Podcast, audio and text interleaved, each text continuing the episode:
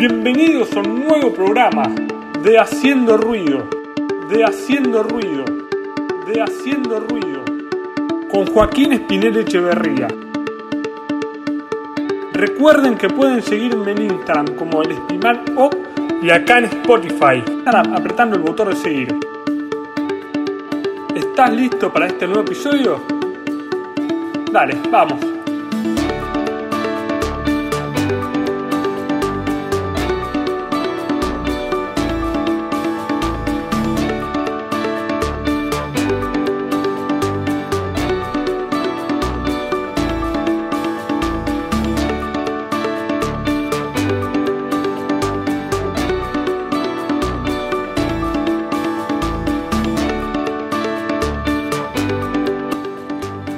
Agradecimiento muy especial a mi amigo Facu Vincas, arroba Facu Vincas en Instagram, por hacer esta hermosa cortina que nos va a estar acompañando a lo largo de los distintos episodios de este programa. Hola, yo soy Mili, soy docente de primaria. Quería aportar un poco mi mirada sobre, sobre la importancia de la presencialidad. Bueno, en primer lugar yo pensaba respecto a a los alumnos, a los chicos o jóvenes también, la importancia del vínculo, ¿no? del vínculo tanto con sus compañeros como con, sus docentes. Para muchos chicos la escuela es el lugar eh, de contención por excelencia y, este vínculo con adultos y también con sus pares es importante que sea presencial. Después pensaba un poco también en los hábitos que, que implica la presencialidad, en los hábitos que nosotros podemos enseñar y también en los cuidados. Eh, esto de lavarse las manos, usar el barbijo, son hábitos que los chicos incorporaron, que los estamos sosteniendo y que es importante que, que, se hagan en lo presencial y, estamos educando también en los hábitos. Pensaba también en la importancia de la presencialidad en cuanto al juego. Los chicos hoy están expuestos a muchas pantallas y juegan muchos solos o juegan en red también. Pero el jugar en el momento, em, en este mes, creo que nos hemos dado cuenta con varios colegas que estuvimos hablando, que los chicos se olvidaron cómo jugar, cómo relacionarse con alguien en el juego, cómo jugar en equipo. Me parece que esto es fundamental, ¿no? El trabajo en equipo ya sabemos que, que es fundamental para todos los chicos en primaria, en secundaria, en jardín también. Y el trabajo en equipo presencial es súper importante. Em, después pensaba también en, el tema de los chicos que tienen alguna discapacidad, que, se estuvo hablando también estos días, y esos chicos necesitan lo presencial. La verdad es que yo trabajo con, con varios chicos que tienen alguna necesidad especial y ellos necesitan la presencialidad. La pantalla no es lo mismo estar conectado con, con tu maestro a través de Zoom o Meet o la plataforma que sea, no es lo mismo y, lo que han avanzado esos chicos en este mes de clase es impresionante. Y por último, y, no, no menor, un tema que, que, nos está preocupando bastante es el tema de la brecha. Yo trabajo en dos colegios donde los chicos tienen un nivel eh, social medio alto, pero nos estamos olvidando de que hay muchos chicos que no tienen acceso ni a un dispositivo o lo comparten eh, no tienen acceso a Internet. Entonces lo que generan estas, estas medidas por ahí es cada vez agrandar más la brecha entre los que tienen los recursos y los que no. Entonces hay que ver de qué manera ayudamos a esos chicos que no tienen acceso a la conectividad para que igualmente puedan acceder a los contenidos, que accedan al contacto con su maestra, que es fundamental, y que puedan acceder a su derecho a la educación, que hoy en muchos lugares no se cumple. Hola, mi nombre es Catalina Repeto, eh, tengo 26 años, soy maestra hace 6 y trabajo actualmente en primero y segundo grado. Cuando me enteré de la noticia de que iban a cerrar nuevamente los colegios a partir de este lunes, eh, creo que no caí, durante un tiempo no caí, no podía, estaba justo con, con los eh, amigos de la facultad, también docentes, y ninguno podía entender lo que estaba pasando. Creo que recién cuando llegué a mi casa y empecé a ver las noticias, los cacerolazos, una mezcla de todo, de todo, de angustia, de impotencia, de rabia, ganas de llorar. Y realmente es catastrófico lo que está pasando para no solo para, para mis alumnos, sino para toda la educación en el país. La realidad es que yo tengo alumnos que trabajo en un colegio que, que, tiene recursos, con lo cual no me puedo ni imaginar el que no lo tiene, eh, en cómo estarán. Pero la verdad que yo mis alumnos necesitan la presencialidad, no es lo mismo, no podemos decir que la virtualidad y la presencialidad es exactamente lo mismo porque estamos mintiendo. Por supuesto, por supuesto que se trabaja, se hacen un montón de cosas, pero hay muchísimas otras que no. Yo tengo alumnos de primer grado los cuales todavía no escriben su nombre, que es algo que deberían de saber, no tienen ningún tipo de motricidad con las manos, lo que es cortar, lo que es escribir. Realmente se necesita la presencialidad, el contacto, el vínculo. Dentro del colegio está lleno de protocolos, todo el mundo los cumple. Los chicos perfectamente saben que tienen que llegar, tienen que tener siempre el barrico puesto. Cada vez que entran a la clase tienen que ponerse el alcohol en las manos.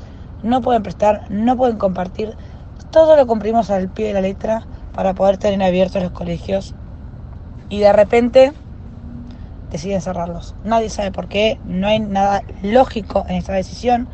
Claramente los que toman decisiones no están en las escuelas, no están en los colegios, no saben lo que pasa, no les importa la salud física la salud mental de los alumnos. La realidad es que yo ya, no sé, hoy, eh, al día siguiente de este anuncio, estábamos en el colegio y se respiraba un clima de apocalipsis, creo que esa era la palabra que usamos. Eh, estaba la directora en la entrada, recibiéndonos a todos, poniéndole onda, garra, vamos chicos, vamos, vamos, que ya salimos de esto. O sea, para que llegaras de buen humor cuando todos sabemos que no. Ya desde las 8 de la mañana con reuniones, con cosas, que qué hacemos, qué no hacemos, preparando materiales, porque la realidad es que hay 15 días, nadie cree que sean 15 días porque mm, eso nos dijeron el año pasado. En la educación creo que es en la educación, en la economía, pero en la educación, que es donde a mí me compete, eh, la verdad que no, no nos podemos dar el lujo de, bancarnos una cosa así. Los padres desesperados que no pueden creer, que ah, me hablaban de las marchas, de, de lo que le van haciendo eh, la realidad del esfuerzo que para ellos implica llevarlos en las burbujas, en sus turnos correspondientes. Ya creo que nos sentimos, la palabra que, por lo menos digo por mí, derrotada, frustrada. pensé que esto no iba a pasar. Por un lado lo sabía y me lo decía en voz alta, pero creo que nunca lo creí realmente porque pensé que que con el apoyo de la gente que sabe que la educación es muy importante, no se iban a animar a tocarlo. Y fue lo primero que tocaron. Entonces la realidad es que ya llega un punto que decís, claramente la educación no les importa. Y la educación es la base del país. Sin educación no hay nada más. No hay nada y el país no puede avanzar. Entonces estar en esta situación de luchar en contra de la corriente es frustrante. Por supuesto que lo hacemos. Por supuesto que mis alumnos valen la pena todo el esfuerzo, le estamos poniendo. Pero no es justo, no es justo porque el año pasado nos adaptamos, nos pidieron virtualidad, nos adaptamos a la virtualidad, hicimos lo que teníamos que hacer, tratamos de ponerle todo, todo de nuestro conocimiento, de nuestra voluntad, para que nuestros alumnos aprendieran lo más parecido posible a estar en el colegio. Lo hicimos, nos adaptamos. Empezamos este año, nos dijeron que volvíamos de vuelta a adaptarse a burbujas, no tener a todos juntos, barbijo, máscara, alcohol, todo. De vuelta lo hicimos, nos adaptamos, nos amoldamos a los que necesitaban. Y que de repente toman esta decisión ya no... Creo que no hay mucho más para decir. La realidad es que no, no sé quién toma las decisiones, pero claramente esta no es la decisión que había que tomar. Claramente no hay que tocar los colegios. No podemos cerrar las aulas. Tienen que volver todos los chicos. ¿Podemos seguir haciendo burbujas? Sí, sería mejor y lo entiendo. Entonces mantengamos esta presencialidad, aunque sea poca, aunque sea de venir medio día al colegio, sirve, nos sirve. Necesitamos que los chicos estén en las aulas y nosotros adentro de ellos. Hace un año, cuando arranqué este proyecto de podcast, Lo primero que dije en mi primer capítulo que salió fue que para mí las personas que eran esenciales, para mí los médicos, para mí eh, los docentes, para mí toda esa gente que estaba saliendo a trabajar por todos los demás en medio de una situación tan difícil como es una pandemia, yo dije y vuelvo a sostener que para mí eran como superhéroes, como Thor, como Captain Marvel, como cualquier superhéroe que se te pueda venir a la mente, como Batman, como Superman. Superhéroes porque salen y dan la batalla en el momento más difícil de nuestra historia moderna. Vuelvo hoy a sostener esos dichos y vuelvo hoy con más énfasis a decir dos cosas, que los médicos y los docentes son hoy nuestros superhéroes. La noticia de ayer de, del cierre nuevamente de las escuelas fue, es y será un dolor en el alma. En un país que tiene hoy, hoy en la actualidad, 6 de cada 10 chicos menores de 14 años que son pobres. Que el 40% de los argentinos hoy es pobre. Y ayer, ayer por la noche, se decidió volver a cerrar las escuelas. Se volvió a poner en juego poner en jaque el futuro no solo del país, sino de miles y millones de chicos que van a tener menos posibilidades, que van a tener menos chances de poder crecer, menos chances de poder cumplir sus sueños, menos chances de poder defenderse frente a, las situaciones que nos va les va a plantear la vida y nos va a plantear la vida a todos, y que nos pone también en jaque a todos nosotros y nos tiene que hacer replantearnos por qué. ¿Por qué llegamos a esta situación en donde los colegios vuelven a estar cerrados?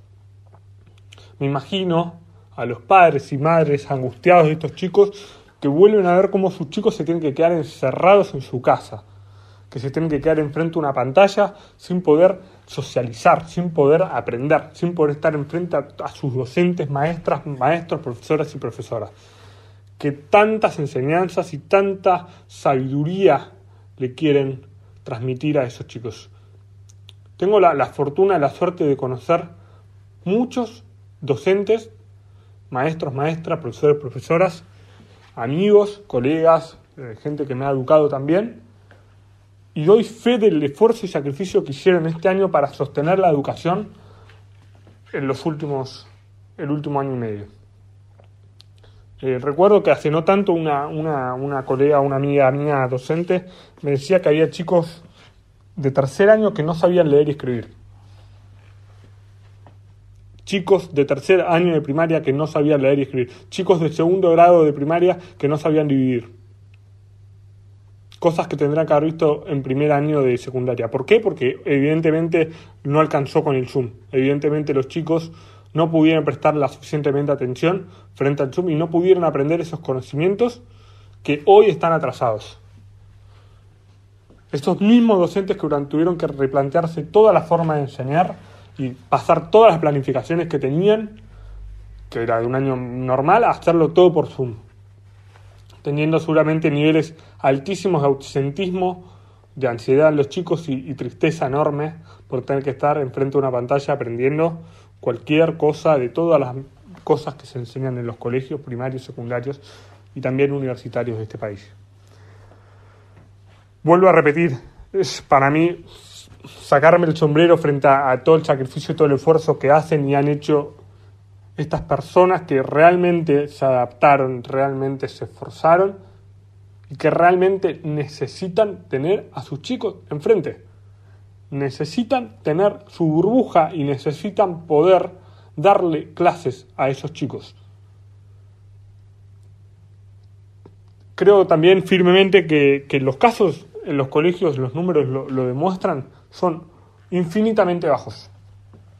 También me pregunto para qué nos esforzamos por vacunar a docentes y a las tres semanas de empezar la vacunación los vas a volver a mandar a su casa. ¿Para qué los vacunaste si entonces no van a estar enfrente a sus, a sus chicos y a sus aulas?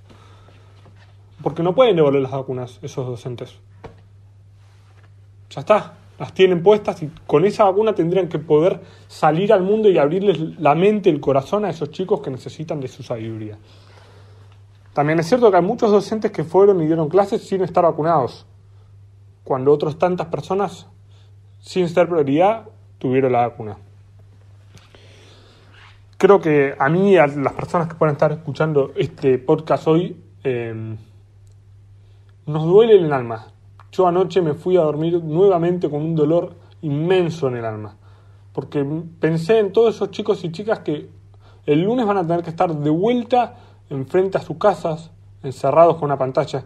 Me pensé en todos esos padres también que tienen uno, dos, tres o más chicos y tienen que hacer malabares entre su trabajo y tener a sus chicos en las clases virtuales, que capaz no tienen tantas computadoras o tablets o lo que fuera, y tienen que estar en los dos lugares trabajando y al mismo tiempo siendo los educadores de sus hijos, siendo también los que los cuidan.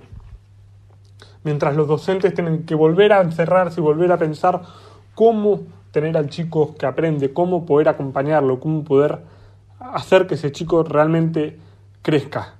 Porque en definitivamente es eso, es que los chicos puedan crecer, puedan aprender, puedan educarse.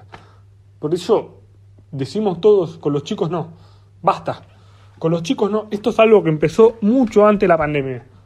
Todos los años vemos cómo en febrero, marzo, enero, diciembre, toman a los chicos de rehenes por cuestiones políticas. Basta.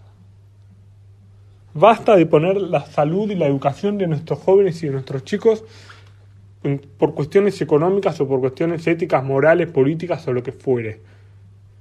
Tienen que ser nuestra prioridad, siempre. Siempre. Es una locura que los chicos tengan que estar en sus, en sus casas encerrados. Espero que pronto los chicos puedan volver a clase, pero que pronto los docentes puedan dar clase a esos chicos. Y ahora sí, pasando a la segunda parte, ¿cómo vamos a pensar, cómo vamos a decir que los médicos se relajaran? Aquellos que hace años no tienen vacaciones, aquellos que durante todo el año se expusieron y dieron la cara enfrente de la trinchera. Que seguramente hoy en este momento están diciendo no podemos más, tenemos las camas saturadas. Y es verdad, tenemos las camas al límite de la saturación. Pero ¿cómo vamos a pensar y cómo vamos a siquiera decir que los médicos se relajaron? La sociedad puede que se haya relajado. ¿Por qué? Porque tuvimos una cuarentena muy difícil, muy larga, muy extenuante, muy compleja en niveles muy profundos como el económico. Pero no podemos desde ningún lugar decir que los médicos se relajaron. Si hay, una, si hay un, un grupo de personas que nunca, nunca bajaron los brazos, son los médicos. Que dejaron no solo el cuerpo, sino el alma en cada paciente que tuvieron. Así que de vuelta a lo mismo, ustedes son superhéroes y me saco el sombrero por ustedes y no se relajaron. A lo sumo nos haremos relajado todos y se habrá relajado también la gente que nos dirige, la gente que improvisa en vez de tener un plan de vacunación consistente. En vez de anunciar que llegan vacunas, estamos anunciando nuevos cierres. Y debería ser al revés. No tenemos ni siquiera la certidumbre de, saber cuándo vamos a tener más vacunas. De hecho, no sabemos cuántas vacunas compramos, si tenemos suficiente para todas las personas que lo requieren en el país. Y mientras tanto le decimos a nuestros médicos que, que, se relajaron por tener que atender otro tipo de pacientes que son tanto o igual de importantes que las personas con COVID. Si, si sos médico, si tenés un familiar médico, si tenés un primo, un pariente médico, de parte mía decirle gracias. Gracias por todo este sacrificio que estás haciendo, que estás haciendo en este año. Gracias. Me emociona pensar que mientras el resto de las personas buscábamos una forma de trabajar, una forma de ir adelante, una forma de adaptarnos, ustedes nos estaban cuidando desde el lugar más difícil. Estaban cuidando a ese abuelo, a ese tío, a ese padre, a ese hermano, a ese hijo que tuvo que pasar por una cama de ustedes y que ustedes desde el lugar más difícil le dieron una mano, le dieron un aliento, le dieron un remedio, le dieron un cariño, un cuidado. Mientras nosotros desde el otro lado quizás estábamos esperando que esa persona se pueda recuperar en paz. Y que también acompañaron a muchas personas en sus últimos momentos en un momento muy difícil, porque les tocó estar siendo las últimas personas cuando los familiares no podían estar con ellos. Entonces, con doble de razón les digo gracias, porque tuvieron que cumplir un doble rol, el de cuidado y de acompañamiento en un momento de extrema dificultad. Espero que esto cambie, espero que esto no sea como el año pasado, donde 15 días se terminaron transformando en 8 meses. Espero que aprendamos, espero que, que lleguen las vacunas que tienen que llegar, que lleguen los planes que tienen que llegar y que podamos poner las prioridades en el lugar donde tienen que estar. Que los chicos estén en las aulas y que los médicos tengan el respeto de todas las personas de esta sociedad. No pedimos nada más. De vuelta, médicos y docentes, ustedes hoy son mis superhéroes.